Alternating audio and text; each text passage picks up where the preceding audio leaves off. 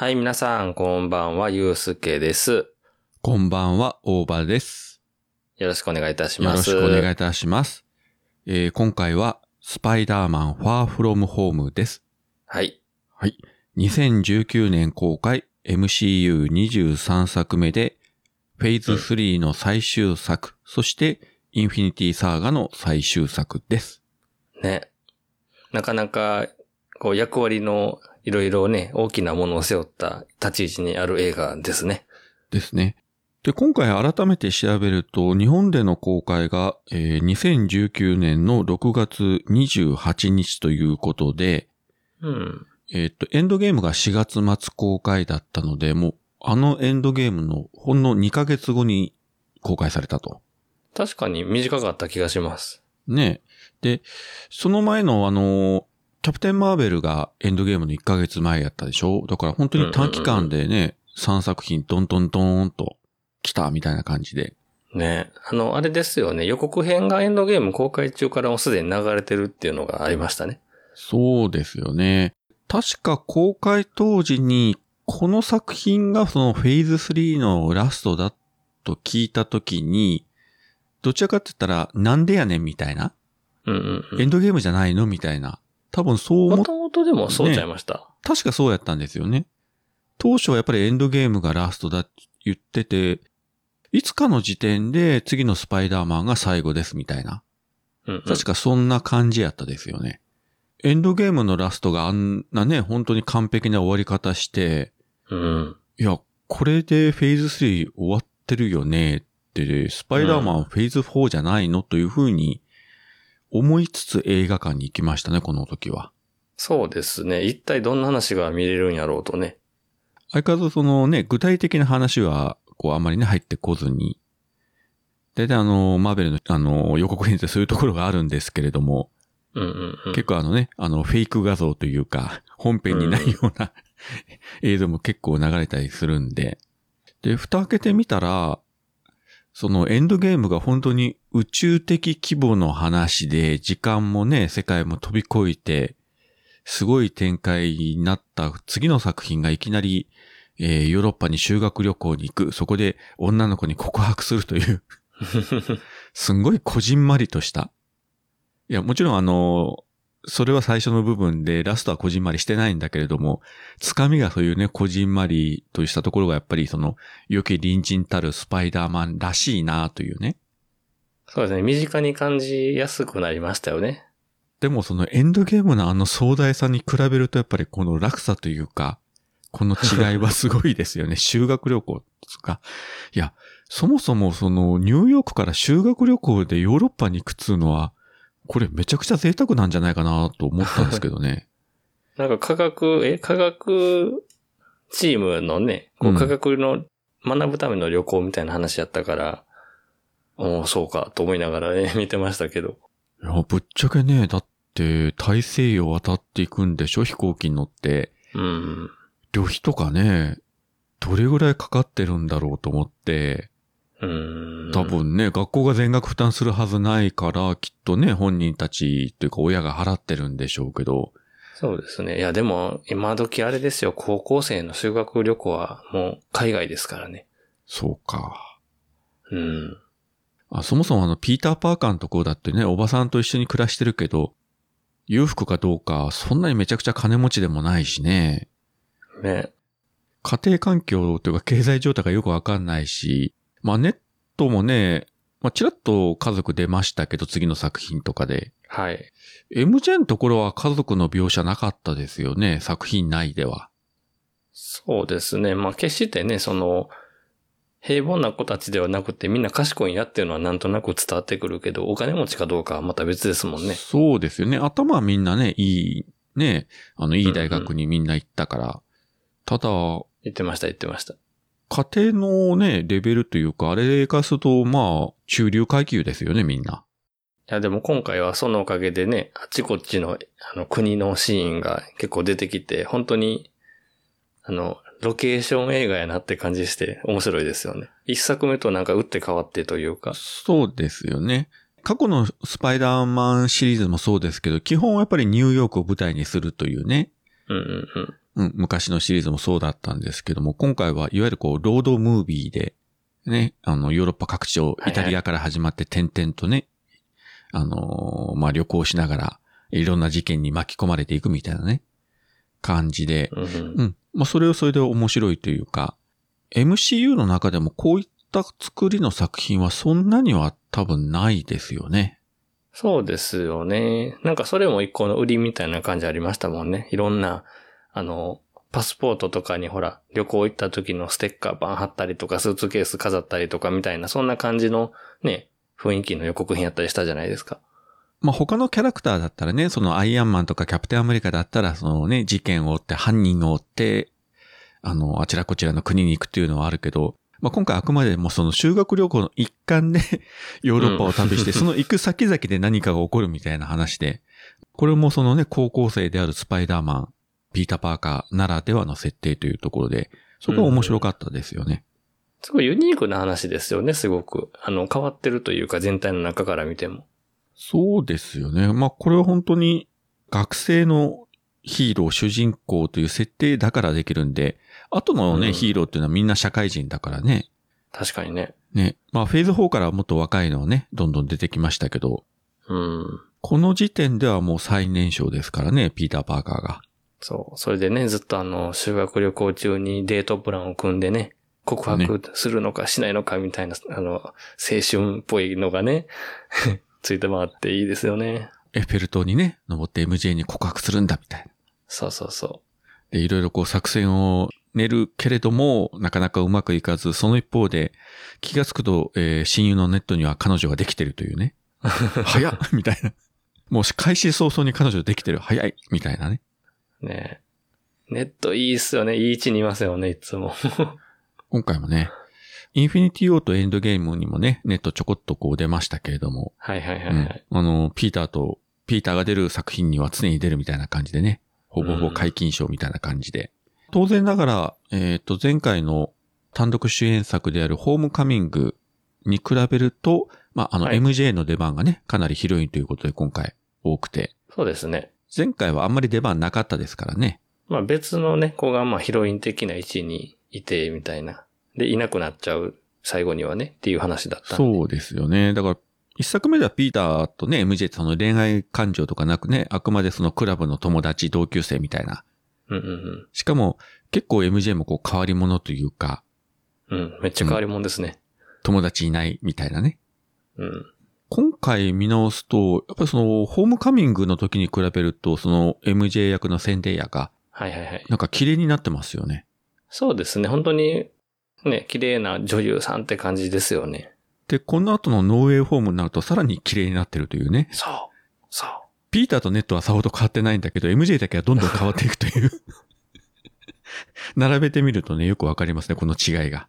うーん。いや、でも、一作目そんなに出番なかったって言いながらも、この、ファーフロムホームとかノーウェイホームとか見た後にもう一回ホームカミング見たら、ホームカミングの中の MJ も結構意味深な行動してたりしてて面白いんですよね。当然作り手側も、まあ本作はあれだけど、次では MJ 側はピーターとこうなるんで、みたいなね。それ考えて作ったでしょうから。なかなかね、この二人の関係。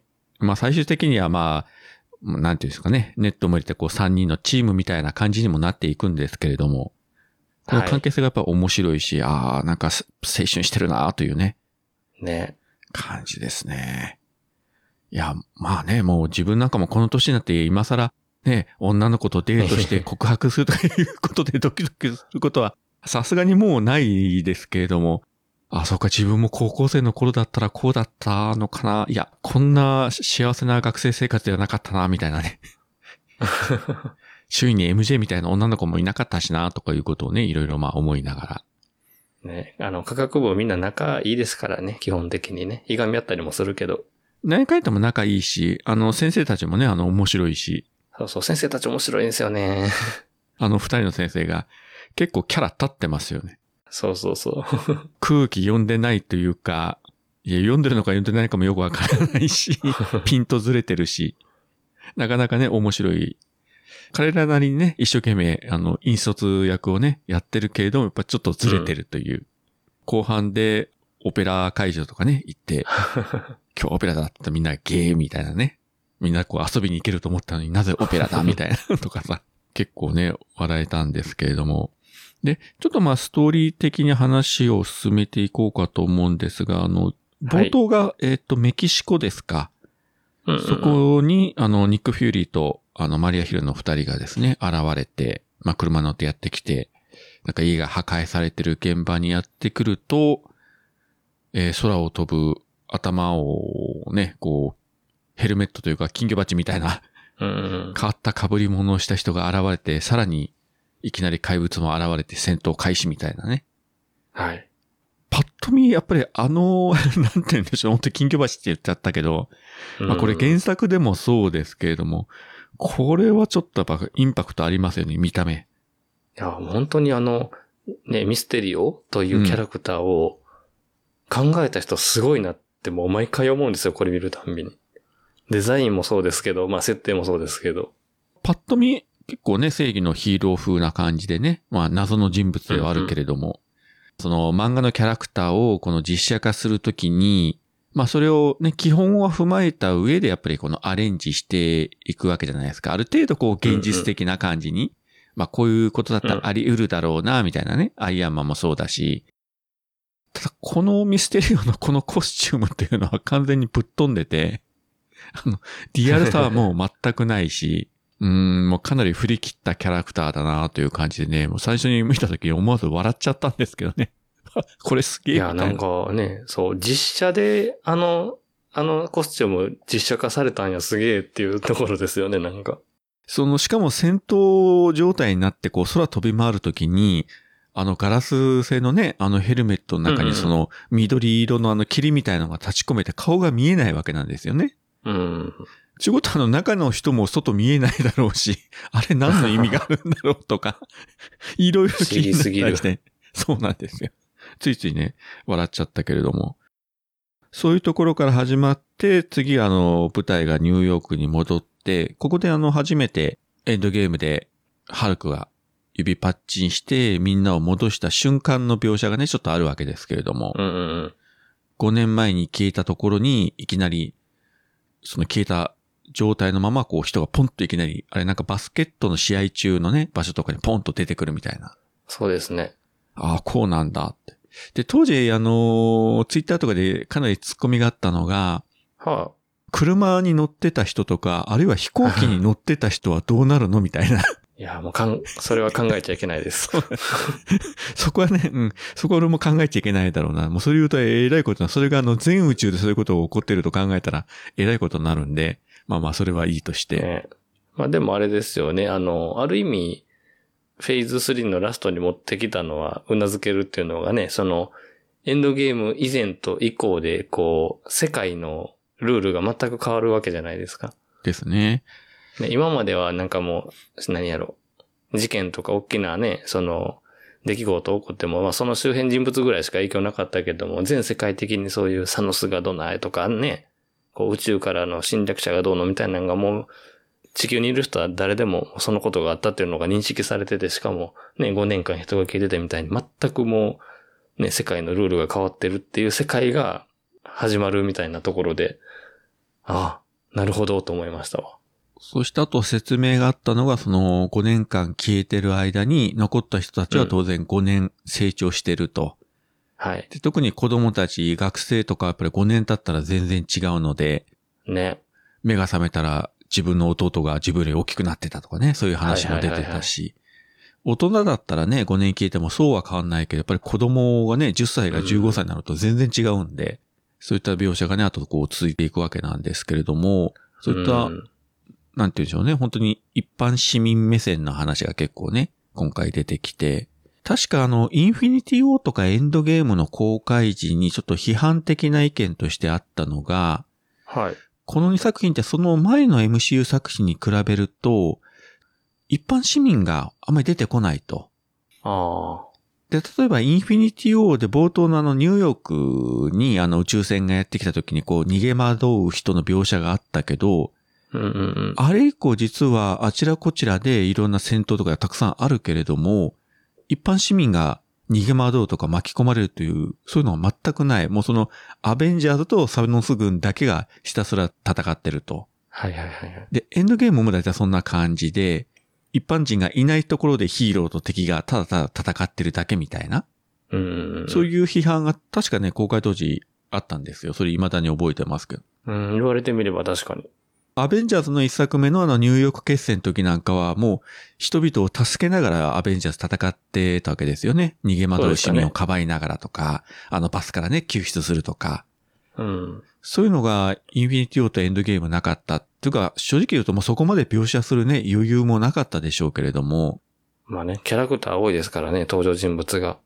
ある意味こうストーリーを展開するのに手一杯なところもあったんでしょうけども、で、今回のこのファーフロムホームは、まああくまでやっぱり高校生たちが主人公だし、地に足がついた一般市民目線で話がずっと展開していくと。うん、うん、ううんん。そこがまたその大作であったインフィニティ・ウォーやエンドゲームと違って、金はね、相当かけてるんでしょうけれども、まあ話的にちょっとこじんまりとした作品ならではみたいなね。そういう意味で言ったらね、高校生たちのね、話を持ってくるのってバッチリですよね。ここでスパイダーマンやっぱ持ってくるっていうのは。ただそこでこういう選択をしたっていうのはす、作り手側としてもなかなかすごいと思うんですよね。あの大きい作品の後にこれを持ってきたっていうのが、うん。まあ最初に言いましたけど、その、この作品がフェーズ3の最後って言った時にちょっとあれと思ったけど、まあその意味ではやっぱりこれが最後で正しかったのかなというね、うん。感じではありましたよね。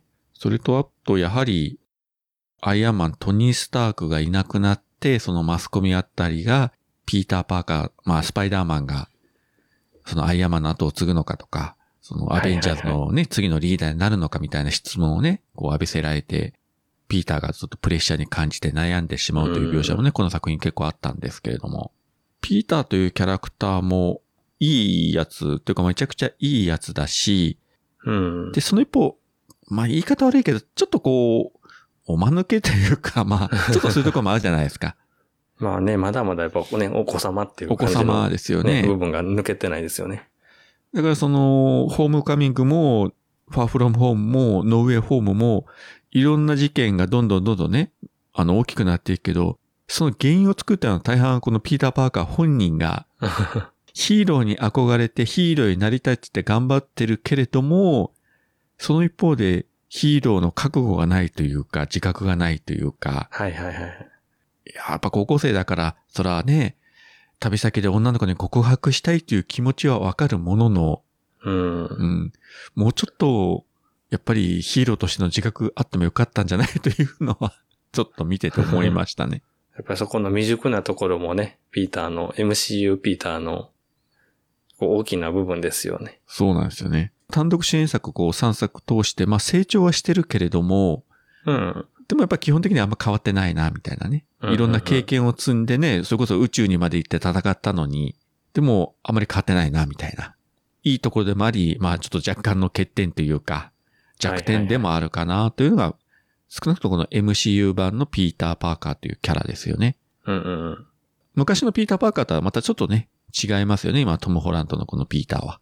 そうですね。本当に若さっていうのが割とね、前面に出てるっていうか、もう大きなね、ユニバースの中での大人たちの中に混ざってる高校生ヒーローっていう立ち位置がやっぱ強いから、そこら辺強調されるんでしょうね。だから昔のシリーズとかね、あの、アメイジング・スパイダーマンとかのピータうーん。って、やっぱりこのトム・ホランドのピーターに比べると、やっぱもうちょっとこう大人というか、うんうんうん成長してるというか、ここまでこう無邪気じゃないですよね。ね、若者ではあるけどね、やっぱもうちょっとしっかりしてるというか。もっといろいろ悩んだりね、うん。あるけど、その意味ではこっちのピーターは突き抜けてるというか、まあでもいいじゃないですか、童顔やし、可愛らしいし。そうですね。まあ、トム・ホランド自身がね、やっぱそういうキャラだし、若々しく見えるし、うん。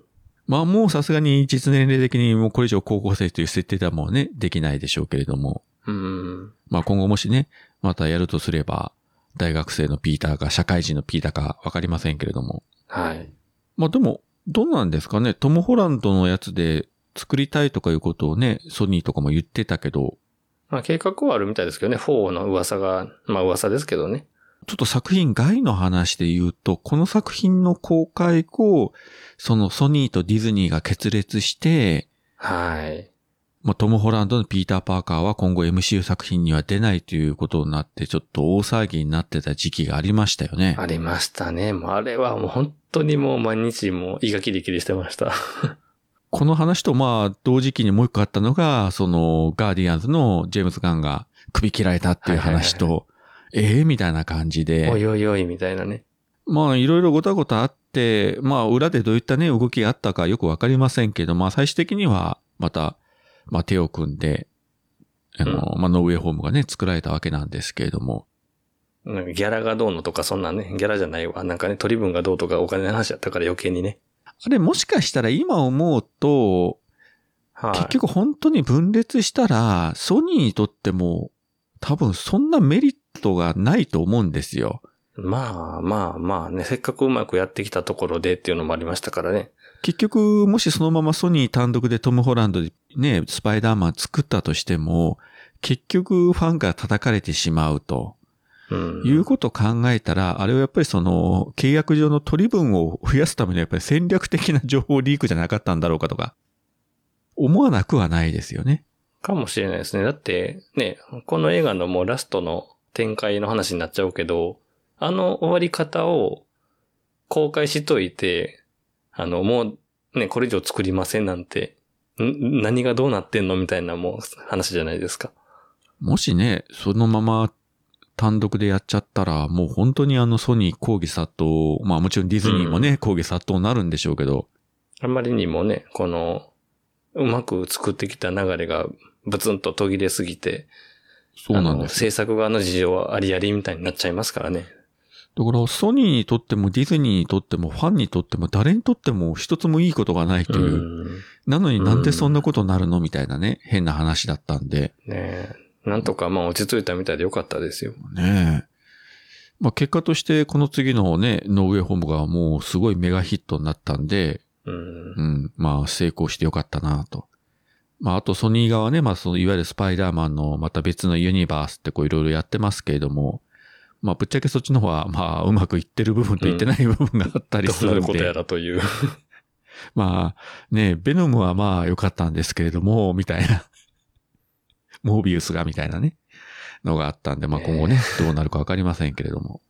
まあそれはちょっと先の話になりましたけれども、まあその後、まあ旅行に旅立ってイタリアに行って、そこで、あの例の怪物が出てきて、えっ、と、ピはいーターの前にミステリオが現れて、で、さらに、ニック・フューリーも出てきてみたいなね、感じでいろいろあるわけなんですけれども、なんとなくあの、この前半のこのミステリオ、あの、ベックですか、はい。これの描写も、ちょっとこのトニー・スタークに寄せてる部分ありますよね、なんとなく。そうですよね。もうなんか、あの、トニー・スタークロスになってるピーターと、ね、あの、物語上はピーターやけど、トニー・スタークロスになってる多分このファンに向けてもちょっとね、ちらつかせてる感じありますよね。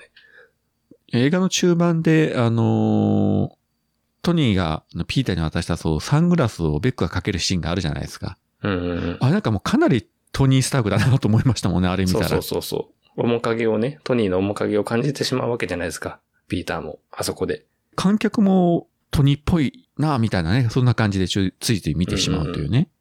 ついついね、うん。騙され、ね、言っちゃうけど騙され。それはみ、みんな、まあ半分ちょっと分かってたけれども、やっぱちょっとこう騙されるじゃないけれどもね。うん。どうなんですかね？これ原作でも、まあいろいろあるキャラなんですけれども、結果的にはこれ後半でね、実はヒーローというのは実はフェイクで、実は本作のヴィランだったというのがわかるんですけれども、逆にこのまま本当にヒーロー側で言ったらそれはそれで面白かったのかな、みたいなね。まあ確かにね。うん。かっこいいですもん。あの動き。動いてるミステリーをやっぱりす結構見てみたらかっこいいですからね。観客の期待を逆に裏切って、もしかしたらヴィランじゃないかと思ったら本当にヒーローだった、みたいなね。感じでも逆に面白かったのかなと。でもあの、もうミステリオといえばもう、ありとあらゆる手で嘘、嘘800な、ね、キャラクターやって知ってる人は、どうやって今回欺いてくんねやろみたいな思ってたみたいですけどね。で、さすがにあの、ハイテクを駆使して、バーチャルで、みたいなね、うん。感じで。でもあれすごいですよね。ね、2019年やから映像化できた感じしますよね、あのやり方って。そうですね。だからまだ、これがね、90年代あたりだったらここまでうまくでね、映像化できなかったでしょうし、うん。まあよく考えてるなと。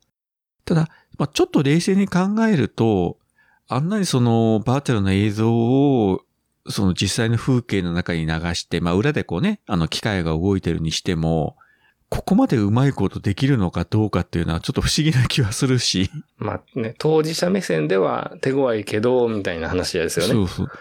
ピーター・パーカーはそれで苦戦するけれども、ちょっと客観的に見たら、ちょっとそこまでないんじゃないみたいな感じで。うんだから本当にトリッキーなね、今回はお話やから。これピーターだからこれだけど、これがそのドクター・ストレンジとかキャプテン・マーベルだったら多分全く通用してないだろうなと。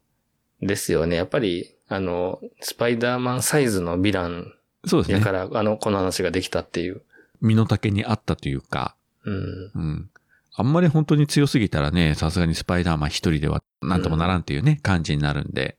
このミステリオもね、過去、その、トニー・スタークの部下だったけれども、で、あの、シビル・ウォーで出てきた、あの、まあ、バーチャルの技術を開発したものの、結局、まあ、クビになったと。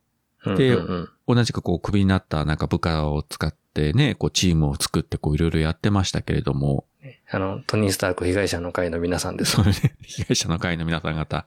で、まあみんなね、そのスタッフもみんな優秀みたいですけれども、まあそこでそのミステリオというキャラクターを、まあバーチャルの技術を使って、まあヒーロー的な存在にして逆にスパイダーマンを悪役にするみたいな、こう感じにしていったけど、あの、本当にその作戦がうまくいったとして、じゃあ本当にまたあの、宇宙から敵が、本物の敵が攻めてきた時に、どうするんだろうとかね。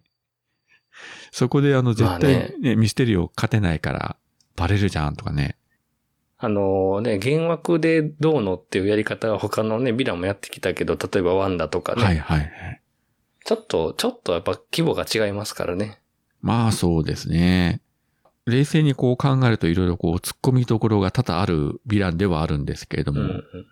まあでも結構好きですよ。この MCU 版のミステリオ僕だいぶ好きなヴィランになったんで、今後この映画のおかげで。まあ残念ながらね、まあちょっとこの本作一作で終わっちゃったキャラですけれどもね。まあもし生き延びてたらどうなんでしょうね。また他の作品に出るとか。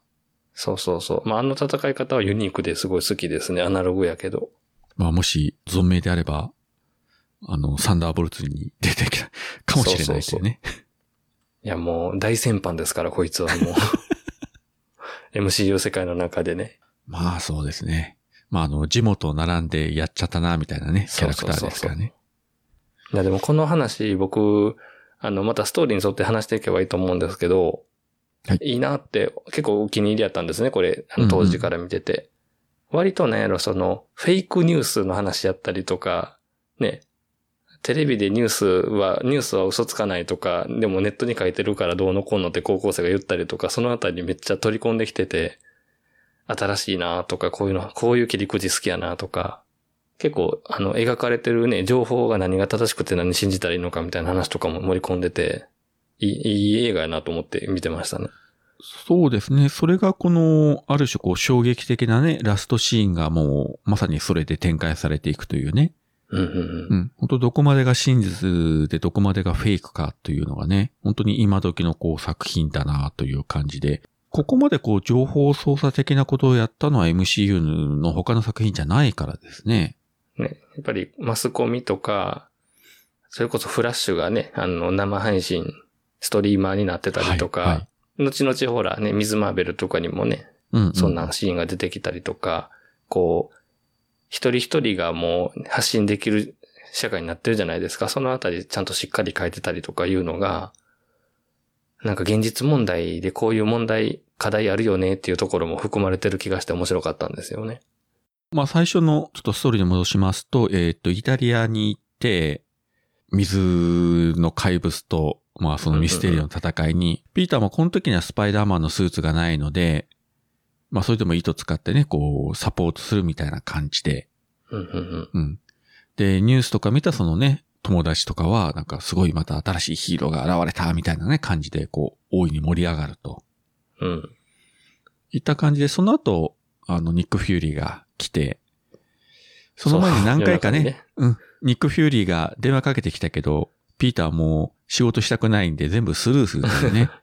いやー、あのニック・フューリーの電話をスルーするっていうのも、いい根性してるなという感じで。すごいね。あんなにトニー・スタークから電話くれ電話くれ言ってたのにね、この間は。そうそうそう。いや、お前本当にあの、アベンジャーズの一員になったんなら、ニック・フューリーの電話は出ろよ、みたいなね。うん。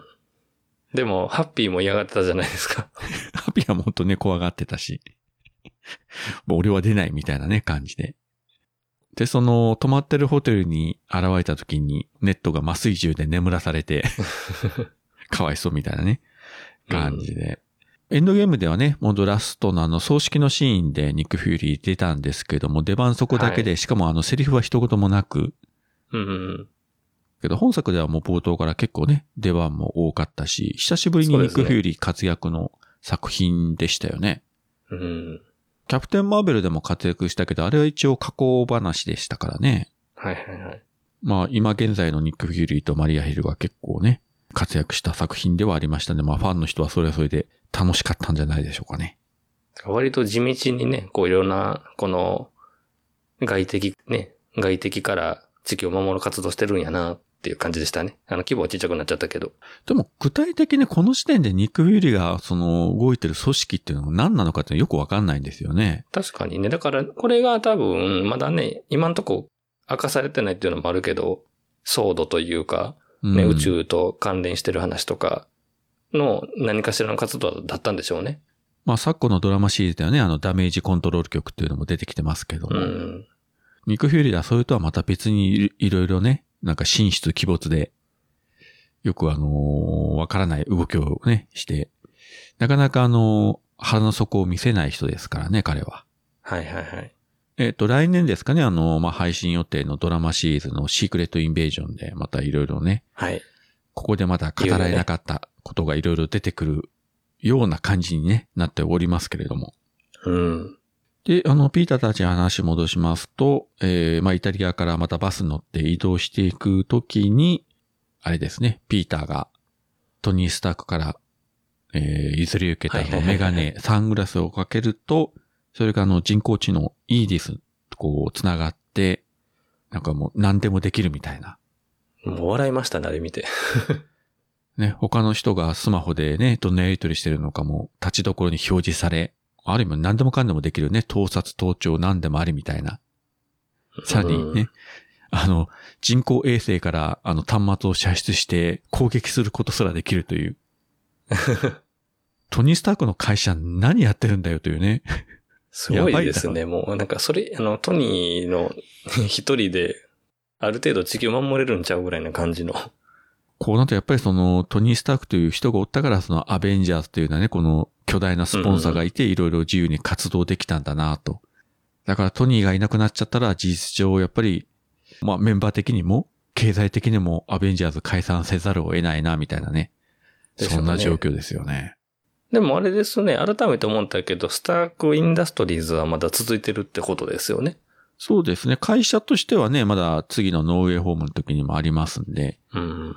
ただどれだけのね、規模の会社になってるのかっていうのはね、わかりませんけれども。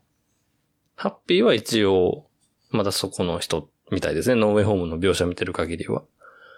ただやっぱりトニーが生きてる頃よりは、おそらく規模は縮小してるんじゃないかなと思うんですけどね。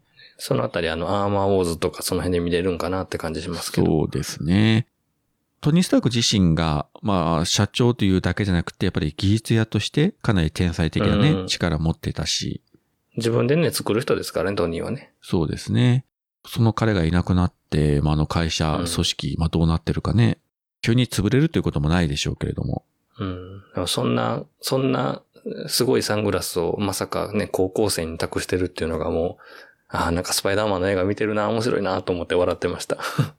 まあ、よくね、預けたものだというか、アベンジャーズの一員としてね、トニーも認めたんで、うん。預けていいと思ったんでしょうけれども、ただ、ピーターの方からするとやはりあのメガネ、まあいいですっていうのはやっぱ荷が重すぎましたよね。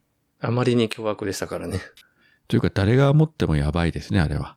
あ逆に、あれ、ニック・フューリーが持ってたりしたらそれはそれでやばいだろうし、一応だからきっとね、あの、ニックに渡らないように多分ね、ピーターに預けたみたいなでしょうね。読みはしてましたけどね。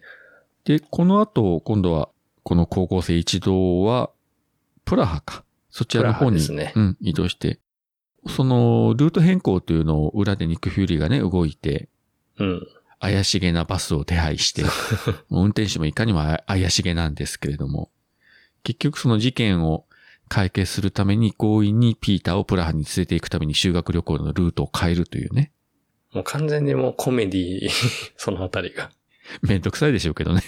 まあかといってね、勝手にピーターをさらっていくわけにもいかないでしょうから。うんこれぐらいのことできますけど、みたいな感じのね。ですね。で、ここであの、火のエレメンタルズというね、まあ、全身が燃え盛る怪物が出てきて、あの、遊園地の中でね、大暴れして、まあ最終的に、まあ、ベック・ミステリオが倒すというね、形になるんですけれども。うんうん。で、ここであの、ピーターが通常のスパイダーマンスーツではなくて、ニック・フューリーが、まあ、対応された、なんか全身黒いはい。新しいスーツですね。ネットがね、ごまかすために、なんかナイトモンキーという、なんか思いついた名前で 言ってましたけど。いや、なんかネーミングセンスないよなと思ったんですけどね。なんじゃそれはみたいな。でもちゃんとね、ナイトモンキーで報道されて通っちゃいましたからね。そんなもんなんですね、広めって。そうですね。まあ、あの、ヨーロッパにいるスパイダーマンのバチモンみたいなね。そんな感じで。で、ここでの、あの、火のエレメンタルとミステリオの、ね、戦闘シーンっていうのは結構ね、見応えがありましたけれども。はいはいはいはい。うんすごいですね、やっぱり。あの、ナイトシーンで遊園地でね、戦うみたいなのも絵的にもすごく美しかったし、良かったです。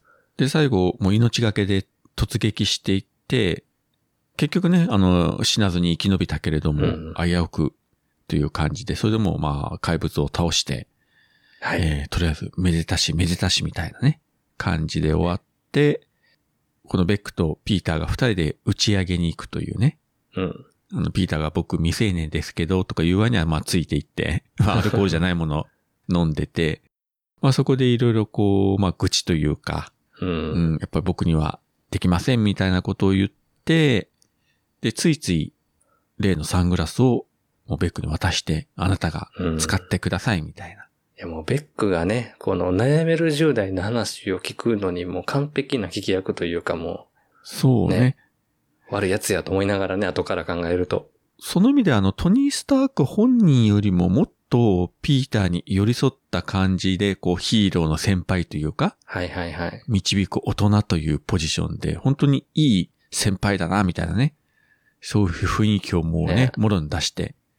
それはあの、ピーター・パーカーね、なんかもうメロメロというか、もう信頼しきって、もうこれはあなたが持って行ってください、みたいなね、感じで。いやもうさすがですね。まあスタントマンやけど、まあ役者やからね。うんうん。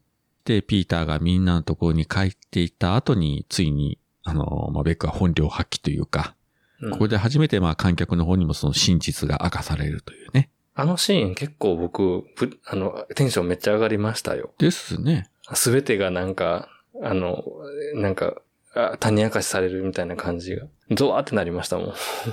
そうですね。ちょうどまあも物語の半ばなんですけれども、前半で、まあ何かわからないけど、まあ結果的にやっぱりこの人はその別の世界、別のアースから来たヒーローだという形で、はいはいはい。で、頼れるヒーローだという感じでやってたから、ここで実は、それは全部嘘だった、フェイクだった、ということが明かされた時にやっぱショックはありましたよね。あれ？みたいな感じ？で。別世界なんてありません、みたいな。ね。いや、ここでついに、あの、なんかマルチバース設定が来たのかとかね、こっちは思ったけれども、実はフそうそうそうそう。ェイクだったみたいなね。そこら辺もうまいんですよね。こう、そろそろマルチバースって思ってるじゃないですか。はいはいはい。観客も。ですねあの、エンドゲームも終わって一区切りついたし、ほんで、確か予告がなんかで、あの、ベックは別の地球から来たみたいなセリフだけ流したりするんですよ。ですね。だから、ついに来たと思いつつ、実はそれはまあ、演技というか、ほんで、言われるんですよ。これ、あの、種明かしのシーンで、まあ、あの、物語中ではピーターのことさして言ってるんやけど、ピーターとかね、その、はい。人々のことさしてるんやけど、マントを着て空を飛んでビーム発射しないとヒーローと思ってもらえないとか、うんうんうん。なんか人間は自分の信じたいものを信じようとするみたいな感じで言われて、それ自分らに言われた気がして、確かに。なんか手玉に取られた。非常に面白いというか、いいキャラですよね、彼は。そうそうそうそピーターにとっても、あるいはね、観客にとっても、なんか非常に、う。やられたって感じしましたもん。そうね。ただ逆に言うと、後半でこの正体が分かった後半以降が、ちょっとこう小物感がかなり出ちゃって、このミステリオは。前半は本当にヒーローとしてかなりね、頼れる兄貴だみたいな感じで非常にいいんだけれども、後半なんかね、あの本性を出した非常に この小悪党感がすごくすごいで、このギャップがね、ちょっとあったんですけどね。もう種さえ分かっちゃえばみたいな感じですからね。ねだって実際空も飛んでなけりゃ、ね、え。ね あの、何？ホログラムスーツみたいなの着て、横で待機して、セリフだけ言ってるみたいなことでしょ？え。うん、そうなんですよね。まあ、これがね、実際現実にどこまでこういうことができるかどうかあれにしても、さっきもちょっと言いましたけど、まあ、今回、ね、せこの場で成功したとしても、絶対これ長続きしなかっただろうなと思うんですそよ。れはある。絶対いつかどこかでボロが出るというね。なんかね、次に出てくるもうちょ、もうちょっと強いやつに、こう、ひとひねりされて終わる感じしますね。この後の別の作品で、まあ、巻き込まれていったとしたらもう全くもってどうもならないというね、うん。感じではありましたけどね。まあ、そういった形で、実はということで、えー意外な展開に持っていくわけなんですけれども、そのことをピーターは知らずに宿に帰って、で、MJ と、ちょっと夜の街に散歩に出かけて、で、そこでなんか告白しようかな、みたいな、ち青春ですよ、青春。ょっといい雰囲気になりかけたところで、実はあの、MJ がピーターの正体を知ってたというね。あなたスパイダーマンでしょ、と。非常にあっさり言うと言って、ピーターパニックになるというね。で、え、違うけど、みたいな感じの、あのピーターもすごい可愛くって。一生懸命ごまかそうとね。最後の最後までごまかそうとするんですが、そこであれですね、MJ がちょっと拾ってた機械が、そのホログラムを発生させる機械の部品で、で、目の前でその怪物が現れて、そこでピーターようやく真実に気がつくと。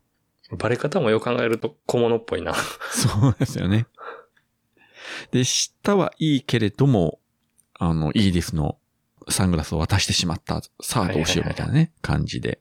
その前のあの、その遊園地の戦闘シーンの時に、ピーターがあの糸をパッと出した時に何もない空間に当たって、なんか弾き返されるっていうのがワンシーンあったんですよね。そうそうそう、僕、あれね、2回目見て気づいたんですよね。そうそう、自分も多分最初見た時分かってなかったんですよ。で、2回見た時に、あれ？みたいな。あ、確かあのネットたちを助けてあの観覧車に向けて出した時になんか弾かれたんですよね。でもあれ、あのシーンだけ見ると、まあその戦闘シーンの勢いもあって多分ね、意味がわかんないんですよ。いや、でもちゃんとね、あの、ふんわりちゃんとその、ヒントはあったんですね、あそこに。そうですね。そこは非常にこう巧みに、まああえてね、わざとこうさらっと描写してるんでしょうけれどね。うんうん。なんかその、あのね、ミステリオの秘密もそうやし、その MJ がピーターのことを分かってて動いてたっていうのもそうやし、後々分かってもう一度一から見ると違った視点でもう一回見れるっていうのもこの作品の特徴ですね。そうですね。だから、そうやってもう一回二度、あるいは三度見るとね、やっぱり気がつかないことっていうのが結構あったりするんで、まあもちろんね、まあこの作品以外の作品もそうですけれども、前半のシーンでこう、さりげなく伏線引いてるとかね、なんかちょっとキャラが不思議な動きをしてるとか、うんまあ最初どうしてもね、初めて映画館で見た時やっぱり全部はわかんないですからね。うん。まあ、丁寧な映画ですね。そう考えるとやっぱりちゃんと作ってるなって感じがして。そうですね。まあそういったことで真実を知ったピーターは、とニック・フューリーを追いかけてベルリンに行くのか。はいはいはいはい。あの、知らせなきゃああいう感じでね。列車の上に飛び乗ってね。多分、切符買ってなく、いや、もうお早い移動でと思いましたけど。そこがね、あのーまあ、空飛べるわけじゃないし、うんえー、自家用ジェット機持ってるわけじゃないから、結局あの公共交通機関でしか移動できないスパイダーマンですから、まあ、ただ乗りですけども、まあ仕方がないですね。で、そこでニック・フューリーに合流して、実は実はとこう喋ってたら、さらにそこにこう罠が仕掛けられていたというね。うんいや、僕はあの、罠というかね、こうミステリオに追い詰められていくシーンあるじゃないですか。いろんな原因見せられて。ありましたね。あのシーンやっぱりあの映画のやっぱりい一番のって言ったらちょっと語弊あるけど、やっぱ見どころですよね。すごく幻想的で、でもちょっと怖くて、で、みね、未熟なピーターやからこそ手も足も出なくてもうろたえるしかないみたいなところをまざまざと長回しで見せつけられるっていうのが、すごく、あの、おかわりしたくなるシーンというか。ほんでね、あの、えっとね、ソニーかなんかのプロモーションの映像かなんかで、最近見つけたんですけど、はい。なんかこういう技術でこういう映画がこんなに綺麗に見えますみたいなのあるじゃないですか、たまにあるやつ。あれええ、で、このミステリオの原枠のシーンがね、あの、YouTube かなんかで丸ごと使われててね、すごく面白かったですよ。まあそういうのに使うにはちょうどいいというか、そうそうそうそちょっと上と思ったのが、アイアンマンのね、う。ゾンビじゃないけれどもゾンビねあれは結構えぐい描写でしたよね。いや、まああれはね、もうやってやるなよと思いますよ、心情的にも。ピーターにね、あんなことをって。いやー、あれ本当にあのね、トラウマになりますよね。ピーター・パーカー的には。なんか相手の弱点を知ってるからこその心理攻撃までしてくるっていう嫌なやつですね。嫌なやつですね。しかも、あの、いろいろあって、ようやくこの幻影の世界から抜け出たと思ったら、まだその、外側にまだ罠が仕掛けられてて、もう二重三重に仕掛けられてるというね。どこまで行ったら現実なのかという。誰を信じていいのかわからないというね。まあ、次から次に、あの、スパイダーマン自身に攻撃されるとかいうシーンもあったりしたし、うーん。あのシーン好きやなで、ようやく全部抜けてたと思ったら、いや、ニック・フューリーが実は、みたいな感じとか、はいはいはいはい。で、最後のとどめに、いきなりね、ポーンと電車に跳ねられるというね。そうそうそう。あれはショックでしたけどね。びっくりしましたね。いきなり何もないところにボンとあれ特急列車がなんか来て、跳ね飛ばされていってしまうというね。もう他のホラー映画のシーンならもうあれでうん。終わりですからね。まあそこをね、さすがスパイダーマン、まあ重傷だったけど死なずにそのままうん。列車に乗って気がつくと、オランダにいるという。で、牢屋の中に入ってて、でも地元民優しいからみんなに助けてもらって、えー抜け出して電話も貸してもらって、うん。えーハッピーに迎えに来てもらうというね。で、あの、本物かどうかね、確かめるとか言いながら、ハッピーと喋るところも良かったですね。ただお前はあのドイツのホテルで有料ビデオを見てた？みたいな。もういいもういい分かった分かった分かったって。あのシビル王のあの緊迫した中でね、ドイツに行って、そこで有料ビデオを見てるという、まあとんでもないやつだなと思いましたけどね。なんかね、こう、ハッピーの、ハッピーのちょっと何やろ、マイルドにしてくれる感じが癒しですよ、ですねあの緊迫した中で。そしてまたあのね、ジェット機があの降りてくるシーンがもうオランダだからということで、わかりやすくあのチューリップ畑の上に降りてくるという。ザ・オランダみたいな。その、でその後ろに当然ね、あの風車があって、もうこれぞオランダという。まあもしかしたらオランダの人が見たら怒るんじゃないかと思うようなさ。多分どこも一緒でしょうね。あの東京に関して我々が思ってるのと同じようなことをきっと思ってるでしょうね、みんな。あの、エンドゲームにおけるあの怪しげな東京シーンとね、同じような感じで。多分地元の人が見ると、いや、こんなにチューリップ畑ばっかりはないよと思うのかもしれませんけど。いや、でも、そのチューリップ畑にポンとあのジェット機で置いて踏み潰しちゃいかんだろうと思ったんですけどね。で、ここでまあ、ハッピーにね、助けてもらったのはいいけれども、なかなか悩み大きいピーターなんですが、まあ、ハッピーの助言で、ようやくこう、精神的に立ち直って、で、この後のあのシーンが好きなんですけれども、うん。新しいね、あの、スパイダーマンのスーツを作るときに、あの、自分でこうやってこうやってこう手を動かして、組み立てていくときのあの仕草っていうのは本当にあのトニー・スタークそのもので、ね。で、その姿を後ろから、あの、ハッピーが、こう、ちょっと嬉しそうというかね、ちょっと目を潤ませて見てるっていう姿がいいなと思って。いいですね。なんか、やっぱり、やっぱり、ね、ピーターやなと思いますね、トニーの。まあ、その、つぐつがないとかはプレッシャーかもしれへんけど。うん。本人は自分は後継者とは絶対思ってないだろうけれども、やっぱり旗から見てると、やっぱトニー・スタークの後継者はピーター・パーカーだよなっていうのわかりますよね。うん。で、トニーも多分そうやっぱり感じたからこそあのね、サングラスを託したんだろうなっていうのもここで答え合わせみたいなもんですよね。そうですよね。で、ここで、ああ、やっぱりそうなんだよなという形でこう納得して、まあ次のね、段階に進んでいくと。もう勝てる気がしましたもん、あのシーンだけで。そうですね。で、次の舞台がいよいよロンドンに移って、はい。その飛行機の中で、その MJ たちの場所を探すのに役立ったのが、あの、フラッシュの、あの、あの配信で、あ、あそこにいるんだということがわかるというね。キャラクターの動かし方が本当に上手ですよね。単なる嫌なやつじゃなくて、ちゃんとそれでも、あの、使い道があるというか、役に立つというか。そうそうそうそう。ちゃんとね、ストーリーの中に入ってくるんや、あの、なんかうざい生配信がって思いながら。そう。単に嫌なやつだけじゃなくて、嫌なやつだけれどもちゃんと役目はちゃんと果たしてるというね、結果的には。ね。そこは本当にうまいですよね。いや、もう生配信とかしてたら、皆さん特定されるんで気をつけてね。そうですね。特にあの、か。はい。屋外でね、ツイキャスとか YouTube ライブそのままやってると 背景からバレますんで、気をつけましょうという。これは、でも本当にこれ人事じゃないですね。我々自身もいね、生配信やったりするわけですから。いや、だから本当にこう、そういうのが入ってると思いますよ、今回の映画。情報がどうのとか、そのね、はい SNS がどうのとか、いうのは絶対入ってると思う、そのテーマの中に。だから非常に今だなという感じでね。うんん。今ね、もう我々も、まあ、ポッドキャストやってるからそうですし、ね、みんないろんな、あの、媒体を使って配信ね、やってるわけで、特に若い人なんか非常にね、気楽にね、スマホでやっちゃいますからね。うん。うん。まあ、それで現実的にトラブルになるとかね、事件が起こるとかいうこともあるわけだし、いやこれね、本当に取り扱い注意で、本当に本当に。まあそういうことで今度舞台は、えー、ロンドンに移って、新しいまあスパイダーマンのスーツも完成するんですけど、これが通常のね、ノーマルタイプのやつってこう赤と青がベースになってるんですけれども、はい。今回のスーツはあの赤と黒がベースになってるというね。結構いいですね、この配色も。赤もちょっと落ち着いた感じでね。マットな感じで。そうね自分はあのこの MCU 版のスパイダーマンスーツってこう何種類かありますけど、この赤と黒バージョンが実は個人的には一番好きで、あ、そうなんですね。あまああくまで個人の好みとしてはね。ええわかりますよ。なんか、バリエーションいろいろね、あんまり変な話、派手なスーツじゃないじゃないですか、今回の。そうなんですよ。地あナイトモンキーのやつとかもね、はい含めて。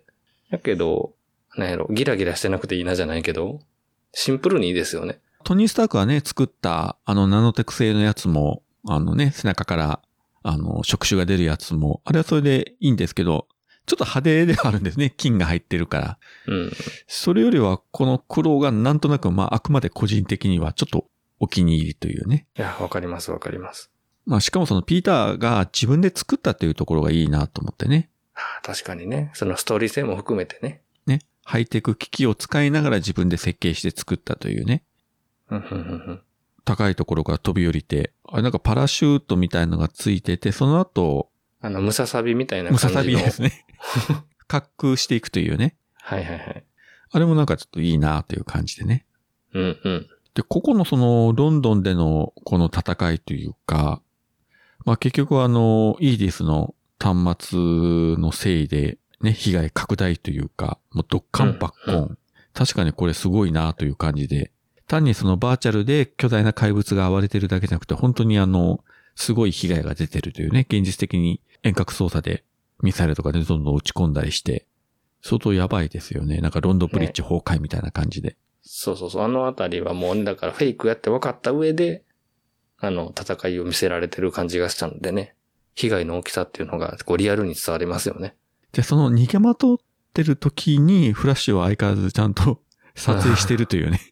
ブレないやつだなぁと。ねえ。今の子ですよね。ティーンエイーですね。で、ピーターが戦ってる間にネットたちを救いに、あの、ハッピーが、あの、ジェット機で降りていくけれども、それも、あの、ジェット機自体が攻撃されて、結局、一緒に逃げ惑うみたいなね、感じになっていくんですけれども。はいはいはい。うん。僕ね、あの、いい大人と若い頃のあの、ミスマッチな感じのやつ大好きやな。最後あの、あそこの博物館みたいなところでこう追い詰められた時に、はいはいはい。なんでかもうこうみんな最後に告白合戦になって、で、ハッピーがスパイダーマンのおばさんと付き合ってるという、何を言ってるんだ こいつは、みたいはぁみたいな。な。よくわかんねえなという感じでね。そこのあの、ズレがまたね、非常にいい感じで、あの、ねジョン・ファブロいい味出すよな、この人。ですよね。もう、癒しやわ、本当に。いや、ぜひともね、あの、今後もあの、ハッピーでまたね、ちょこちょこ出てもらいたいなと思うんですけどね。ほんまに。うん。もったいないですよ、本当に。まあでもね、この人がアイアンマンの監督やっったからこそ今があるんですけどね。まあね、多彩な方ですよね。うん。最近はなんかちょっと面白い人というイメージしか今なくなってるんですけれども、監督としてはね、ちゃんとやってくれるんでね、まあ、スターウズの方もね、今やったりもしてるんで、えーうんまた、でもね、あの、MCU 作品の監督もしてくれたらいいかなとも思うんですけどね。そうですね。どっかでやっぱ見たいですね。うん。まあ、映画は大変だったらね、ちょっとドラマシリーズの方でもやってくれると面白いんですけれども。で、この後の、えーっと、まあ、そのロンドンにおける、まあ、スパイダーマンのアクションというのもね、いろいろあるんですけれども、そうですね。まあ、これは本当にご覧くださいとしか言いようがないんですけれども、うんこれ作品見てると、ニック・フューリーがいつの時点で、実はこのミステリオというのが怪しいと思い始めたかっていうのが、うんうんうん。ちょっとぼやかしてるというか、明確にこっから怪しいと思ったのかっていうのが、ちょっとはっきりわからないような感じにはなってるんですよね。ただ、そうですね。ロンドンのこのシーンになるともう明らかに怪しいと思ってる雰囲気をこう漂わせてるというね。なんか途中でほら、ハッピーが暗号を送ったって話があったじゃないですか。はいはいはい。それ、そっから、そこでようやく気づいたのか、もうちょっと手前からちょっとね、勘ぐってたのか、みたいなとこですよね。もともと本心をね、あらわにしない人だから、あれだけども、うん。まあ、最初ね、少なくとも、最初の段階ではまあ疑ってはないというか、ね、あの遊園地で戦うところとかで、あの段階では多分普通に使いやすと思ってたのかなと思うんですけどね。まあ敵がね、だって自作自演やったら、ね、そのスパイダーマンをね、無理やり借り出してまでですよね。戦わせる必要なかったですからね、発想としても。そう思えば、あの、ニック・フューリーですら、ぱ最初は騙されたという意味では、このミステリオっていうのはなかなかやっぱり頭がいい、できるヴィランだったなという感じではありますよね。そうですね。で僕、この最終決戦ですごくね、推しポイントがあるんですけど、はい。やっぱりスパイダーマンっていろんな能力あるじゃないですか。はい。んで、あの、ホームカミングに、あの、シビルウォーにも出て、ホームカミングにも出て、アベンジャーズ・インフィニティ・ウォーにもエンドゲームにも出ても、いだいぶ戦績は積んでると思うんですよ。うんうん。でも、ここへ来て、ミステリオというその、精神攻撃もしてくるわ、いろいろ翻弄するわで、太刀打ちね、できない相手が出てきたときに、はいはい。それを打開したのが、スパイダーセンスっていうところがすごく熱いなと思ってて、あの、ムズムズを信じるっていう、そうですね。心の目で見て倒すみたいな感じだったじゃないですか、最後。はいはい。あれ、ピーター・ムズムズね。少年漫画っぽくて超好きなんですよ。ここへ来てスパイダーセンスっていう。見た目ではもう騙される、何が現実か何がフェイクか全然わからない世界だから、なればこそそのね、特殊な感覚であるスパイダーマンセンス、ピーター・ムズムズで立ち向かうというね。結構基本的な能力やと思ってたんですよ。あのわざわざクローズアップするほどもないような能力かなと思ってたんやけど、ここへ来て、この能力がこのクローズアップされて、なんか敵をね、やっつける、あのーきっかけになるっていうのが割と、あの、マニア的にはすごく良かったなって思ってるんですよね。まあ結局そのね、糸を出して、それでくっつけるとか、いろいろそういうのはもうあくまでこう物理的な攻撃であって、うんうんうんうん。それでやっぱり戦えない、特に今回みたいなこの精神的にやられるとか、もう全くその視覚とか聴覚を奪われてしまうような敵に対しては、このピーター・ムズムズ、スパイダーマンセンスが非常に有効だという、まあこれは本当にスパイダーマンならではの能力なんで、それを。きっちりね、クライマックスで見せたのはいいですよね。そうそう、シンプルな勝ち方やったからなんか、結構なんか、スッキリした感じがしました。まあこれはね、次のあの、ノーウェイホームでも、まあこの感覚で敵を見破るっていうね、シーンがありましたけれども。はいはいはい。あ、確か、この作品ではあったかな、ノーウェイホームの時には、ムズムズした時に、ちょっとこう頭の上にこう、なんて、うにゃうにゃってするような描写があるじゃないですか。ありますね。よくいろんな作品でも出てくるやつ。あれこそなんかこう、アニメ的というか漫画的なやつをね、実写でもやってるけれども、うんうんうんあれはあの、わかりやすいというか、そうですね。何かを感じたんだな、こいつはっていうのがわかりますよね。えーっと、まあ、このロンドンの戦い、まあ、この前もと見直したら、結構、やっぱスパイダーマンボロボロになって、まあ、スーツ破れるわ、途中で糸も切れてね、あの、なくなってしまって、もう糸なしで戦わざるを得ないみたいな。ノーウェイホームでも出てきたけど、昔のあの、ね、スパイダーマン、実際手首から出すと。だ残りの二人が、え、自分たちはこれ材料作ってるんですけど、みたいなね。だから途中で切れるんです、みたいなこと言ってたけど。やっぱりこれだけあのね、あの、非常に今回一人で多数のイーディスのね、機械と戦うんで、本当にうん。糸切れちゃうわな、みたいなね。いや、ようやりましたよね。途中でスーツにね、火ついて燃えてたりもしたし。うん。満身創痍ですね、本当に。まあ、まともに戦える相手がね、仲間がいないですからね、やっぱりこの状況だと。そうですよね。今回は本当にあの、アベンジャーズの後といえども一人の戦いで誰も助けてくれない他のヒーローも来てはないし。そうね、あの、ソウは不在やし、ね、ストレンジは忙しいし、キャプテンマーベルのこと触れたらあかんらしいから。まあ呼んでもね、すぐには来ないでしょうけど。ただ、どんどんね、これだけね、ド派手にね、真っ昼間からドッカンバッコンやった時に、まあね、ニック・フューリーも見てるわけだし、誰か来れる人はいなかったのかなっていう感じにはなりますけど、まあ近くにはいなかったのかな、やっぱり。まあ、そそれもあってのもしかしたらね、ヨーロッパだったのかもわかんないですね、今回。そうですね。基本、アベンジャーズのメンバーってアメリカですからね、大体。うん。おるのは。だから、こんなことがあってパッと飛んでこれるのはやっぱり、ね、ストレンジか、キャプテン・マーベルぐらいしかいないからですね。ぐらいでしょうね。その短、短距離、長距離をすっ飛ばせる。そそれこそピーターが名前挙げた3人ぐらいでしょうね。ねえ、ホークアイとかアントマンじゃ、そんなにね、一瞬では来れないし。うんいや、まあ、ここにアントマンが来たとしても、何か役立つのかって言ったらなかなかね、難しいし。ホークアイでもな、多分ね、矢が途中で尽きてしまうだろうし。ね。やっぱりもう、ここはもう自分しかいないっていうのでね、自分が食い止めなければっていうところで全力出して戦ってボロボロになったんでしょここまでこう、ボロボロになるヒーローというのもね、まあ、キャプテンアメリカもね、まあ、ちょっとそういうところがあって、まあ、その超絶的なパワーというよりも、まあ、かなり生身の人間に近いところもあるので、う。うん、まあ、なればこそね、本当に血まみれになってボロボロになって、それでもこう立ち上がって、最終的に敵を倒すというところにこう見る方も、やっぱりこう感情移入ね、してしまうというか、そうですね。ああ、やっぱり我らのスパイダーマンだなというね。等身大のヒーローだなって。うん。まあ本作では結果的に、まあ間接的な話になっちゃうんですけれども、まあ、ピーターはこのね、ミステリオ・ベックを、まあ、殺してしまう形にはなる。まあ、まあ罪悪感はね、まあ感じないだろうけれども、どうなんですかね。まあ、ただ、ヒーローとはやっぱり、まあ事故、っちゃ事故やけど、うん。ね、高校生が結果的に敵を殺してしまった、そのね、サノスなんな部下たちみたいにね、わけのわからん、あの、エイリアンのモンスターとかならまだしも、やっぱ普通の人間ですからね、敵は。まあだから最後はね、その、ちょっと事実を曲げられて報道されたけど、あながちね、捉えようによっては間違いじゃないっていうところも、間違いじゃないし、皮肉というか、うん。ピーターのね、心の中でも、あの気持ちいい話でもなければ、結局それはそれでトラウマとして残る話ではあったと思うんですよね。まあね、あの、本気でね、友達とか殺すつもりの相手やったからね。あの、今までのホームカミングとか、まあ、インフィニティ・ウォーとかでもそうですけれども、スパイダーマンが明確に敵を倒して殺したという描写なかったですよね、これより前は。確かにね、うんうん。だからその意味ではこのシーン見た時にちょっとショックではあったんですよ。あ、ピーターが、まあ、はっきりと人を殺してしまったみたいなね。うん。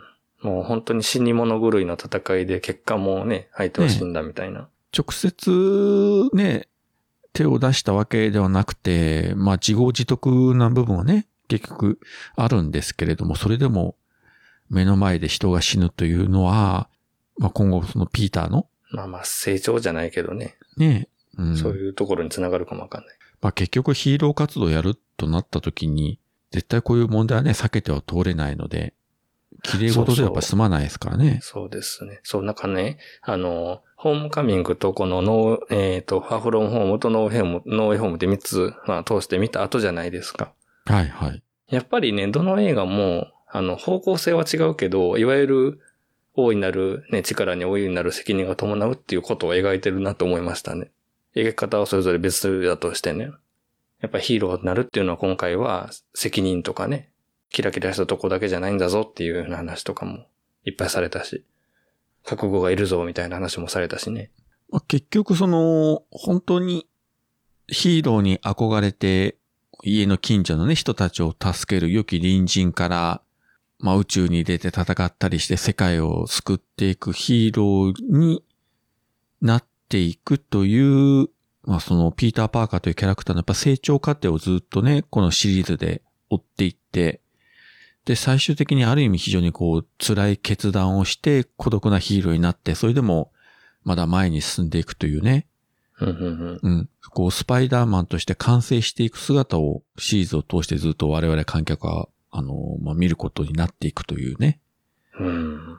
まあ、ただ、ノーウェイホームのラストは、まあ、ちょっとね、辛いものではありましたけどね。ここまでピーター・パーカーは孤独にならないといけないのかとねえ。いう感じではありましたけどね。これ、ノーウェイホーム、この直後から始まるじゃないですか、ロンドン結成の直後から。だから、あの、一回、これ、ファーフロムホームとノーウェイホームを連続再生してみようかなと思ったけど、あまりにも辛くてやめました。そうなんですよね。あの、ホームカミングの間はそのインフィニティ・ウォーとエンドゲームがあるから、まだあれですけれども、このノーウェイホームとファーフロムホームは本当に直結して、だから時間的にもそんなにもう何ヶ月も経ってる話じゃないので、非常に短期間の間にもう怒涛の展開になっていくというね、感じで。そうですよ。つい何ヶ月か前までは、ね、修学旅行で好きな子に告白するかどうかみたいなキャッキャしてたのによっていう。ところがみたいなね、感じで。ね。メタな話をすると、実際この本作の、えーラストが決まった段階で次の作品どう展開するかって全く決まってなかったらしいですよね、これ。そうですね。あれやっぱり、あの、ちょっと別のね、ノイホームの話に入っちゃうけど、オープニングは、ファーフロムホームと同じ時に撮ってますよね。その、ですね。マスコミに追いかけられるとことかは。はい。で、そっから先の何ヶ月か経って、そのね、あの MIT のこのあたりからは多分、次が決まってから撮ったんでしょうね、きっと。ですね。うん。だから、ある意味、非常に大きいね、インパクトをポーンと与えて、あと、じゃあ、次のスタッフよろしくお願いしますみたいな。そんな感じで、まあ実際監督とかね、まあ引き続き継続してジョン・ワッツがね、やりましたけど、うんまあこのラストはね、非常に衝撃的、いろんな二重三重に衝撃的で、うん。スパイダーマンの正体がピーター・パーカーであるとこうね、全世界に向けてばらされると、トニー・スタークは自ら私はアイアンマンだって言って、うん明らかにしたけれども、まあ、ピーターの場合は全くその覚悟がないのにいきなりばらされてしまった。うん。しかもそのばらした人が、あの人ですよ。ああ、ジェイ、ジェイ・ジョナー・ジェイムソン。ですね。あの、まあ、別のシリーズの方にもね、出てきたキャラクターで、いきなりこの本作のラストに出てきて、ええみたいなデイリー・感じでビューグ。ルのね。え、こっちの世界にもいるんだ、みたいな。しかもとんでもない、あの、告発をして。で、しかも正体ばらしただけじゃなくて、ミステリオを殺したのはピーター・パーカーだ、と。まあ、そこは半分はね、本当半分は本当なんですけど、うん。でもあのフェイク画像言ったら、もう、もろに直接手を下したようなね。だから正体バレたのと同時に、殺人の容疑も一緒に広まったから、えらいこっちゃなんですよね、今回ね。そうね。まあ、正体がバレただけだったらまだしもだったんですけど、結局、うん。ミステリオを殺して、で、世間にはミステリオがヒーローだと思ってる人がやっぱりずっといたわけだから、スパイダーマンは悪の手先だみたいなね。すごいね。死んでもなおあんなことするってミステリオもなかなか図太いなと思いましたけど。ねそこまでする理由ないじゃないですか。あのし、うんアドリブやろうしね。自分が死ぬ計画なんかなかっただろうから。まあ、結局そういったことをやったっていうのは、あの、ベック、ミステリオの、ね、部下が画像を録画しておいて、それをね、情報を流したという。たくさんの部下がいたんですけれども、その彼らがこの後どうなったかっていうのはもう作品内ではね、描写がないわけなんですけれども。確かに、あの、見た時は気になってたんですけどね、ノーウェイホームに行くともう話も別になったから、その人らがどうなったかって別に触れられてなかったから。まあ、うまいことね、多分逃げたんでしょうね。技術持ってね、逃げ回ってる人がまだいる状態ってことですね。でしょうね。ピーター・パーカーとその仲間たちと、あとスターク・インダストリーズがね、悪いみたいな感じで捕まったり、ね、捜査を受けたりみたいな感じで終わっちゃいましたけどね。いや、なんかシーハルクあたりで、なんかやってくれへんかな。という噂もちょっとね、いろいろこう出てくるんじゃないかみたいな話もね、ありましたけど、まあうん、どうなるかわかりませんけどね。もしかしたらまた忘れた頃に、ドラマシリーズの方にね、なんか出てくるみたいなそうそうそうあり得ますけどちょっと期待しちゃってますよ、そこら辺は。まあただそのね、スパイダーマンイコールピーター・パーカーという記憶を消された後の展開になっちゃうんで、そうそうそう。そこがね、また自作にちょっと絡んじゃうけど、ややこしくしてるんですよ。ややこしいんですよね。だけどおそらくあの MCU の今後の作品もそこはあまり、まあ触れないような形で、確かに制作側のね、あれもあれな、なんか若干ちょっと見え隠れしますよね、そのあたりね。契約がどうのみたいな。そうですよね。で、もしトム・ホランド主演で MCU の中でスパイダーマンの4作目を作るとなれば、新しい展開がね、出てくるんでしょうけどね。多分、例えばネットと MJ が記憶を取り戻すとか、うんま。あなんかそういう展開はね、今後あるんでしょうけどね。まあどうなるかなんかあれ全く。ですよね。どっちでも、どうなっても大丈夫なような状況にしてあるっていう感じはしますよね。ですね。スパイダーマンとしては一旦ここで終わるっていう手もあるでしょうし、うんうんうん。ね。別のね、スパイダーマン関連のキャラをまた二代目みたいにするのも全然いけますしね、今の状態やったら。ただ作品内でその MCU の世界の中にスパイダーマンがいるというのはそのまま継続しているので、うん。あくまでピーター・パーカーが忘れられてるんですよね。世の中から。あのアベンジャーズ次また予定されてますけれども、うん。まあそこで、ね、全員集合映画だったらおそらくスパイダーマンが出てくるだろうし、まあその時にどういう形になるのか、うんうんうん。場合によってはもしかしたらもうスーツ姿のスパイダーマンだけが出てくるという可能性もね、ありますけども。中身は誰でしたっけ？みたいなね。例えばおかしいですけども、あの、最近のあの仮面ライダーの映画で、えー過去の仮面ライダーは出てくるけど、中の人は出ないみたいなね。はいはいはいはい。あなんかちょっとさ、寂しいな、それ。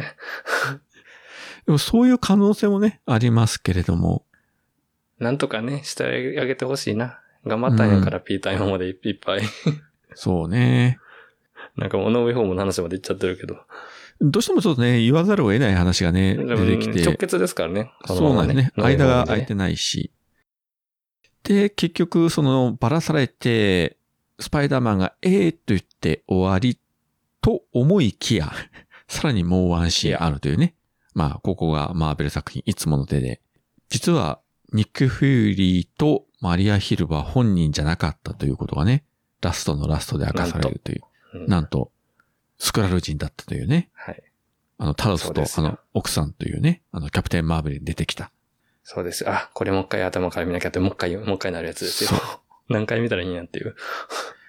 で、本物のニック・フューリーはどうやら宇宙船の中にいて、なんかバカンスしてたというね、まだパーチャルな海岸にいたというね。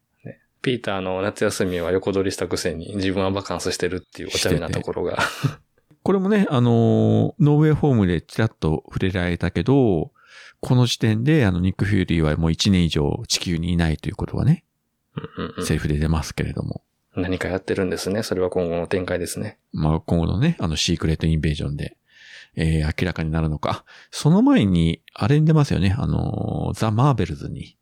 あ、そっか、そっちが先かな。ニック・フューリー出ますからね、そっちでうん話が出てくるのかもしれない。だから、あのーキャプテンマーベル見て、エンドゲーム見てるじゃないですか。はい。だから、知ってたはずやねんけど、やっぱりうまいことね、この視線を外されて、あの、スクラル人がいるっていうことはすっかり忘れてたんで、ここもうまいことしてられた感じしましたね。あ、そうだそうだ、地球にはスクラル人がいるんだったっていう。たくさんというかね、まあどれぐらいかわかりませんけれども、結構地球人に擬態化して、スクラル人がいると。そうですよ。いっぱいいっぱいいろんなおさ出ましたよ。あの時に他のヒーローも実はスクラル人やったらどうしようとかね。この後ドラマのね、ワンダービジョンにも出てきたし、あれもびっくりしましたけど、うんうんえ、ここで出るのみたいな感じで、そうそうそうそうそう。まさかのって。まさかのみたいな感じでね、あの、モニカ・ランボーの前で正体を表したりしたし。で、まあ今後のね、あの、来年配信される、えーシークレット・インベージョンでは、まあその悪いスクラル人の一派が地球侵略をね、密かに進めているというね、やばい話になりそうなんですけれども、割とそうです。そう考えたら、まあ来年の話になるけど、その辺の話多いですよね。ザ・マーベルズもそうだし、シークレット・インベージョンもそうだし、アマオーズとかにもね、多分繋がるやろうから、割と主軸の話なんやなって今更思う感じ。この、ここの振りが。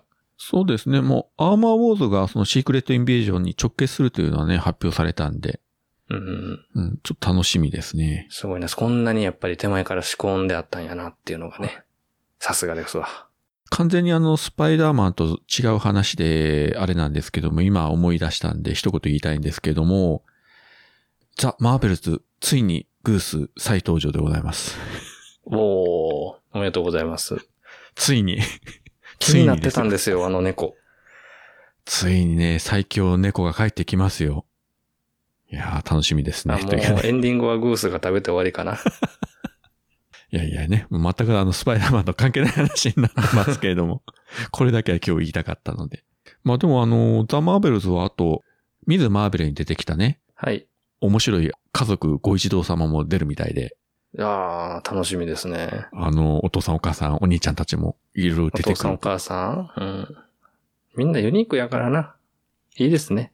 ちょっとどういった感じになるかね、楽しみなんですけどもね。ぜひ、ぜひお母ちゃんにも返信してもらって、やるかもしれませんけどね。バッタバッタとね、投げ倒していただいてね。で、すいません。完全にちょっと話があの横道そいちゃいましたけれども、まあ、気がつけば大体あの、ファーフロムホーム大体まあラストまで行きましたけれども、そうですね。まあ本当にあの振り返ってみれば最初はこれが本当にフェーズ3のラストなのかなと思ったけど見終わるとああ、やっぱりここで区切ってよかったんだなという作りにはなりましたね。そして次の。新たなね展開に進み出したということで、なんかエピローグ、インフィニティサーガのエピローグかつ次のサーガの、なんか前日に釣ったみたいなね、いい感じの位置にありますね。ところがあの現実世界では急転直下のコロナ禍という大事件が起きて、はいはいはい。これがまあ2019年公開だったんですけれども、結局この後2020年には映画もドラマも一本も公開されずというね。うん。映画で言えば次のブラックウィドウが2021年のまあ7月でしたか。うんうん。だいぶ空きましたね。丸2年ぐらい映画としては空いてるというね。ここでだから、フェーズが切れとってよかったですよね、本当に。ですよね。これがもし本当に前も言いましたけど、1年コロナがね、ずれてて、エンドゲームが1年以上公開が伸びたらもう大騒ぎでしたよ、きっと。うん。あの勢いをもしかしたらね、失ってしまってて、みたいなところまでちょっと考えちゃいますもんね。今みたいに盛り上がってなかったかもな、みたいな。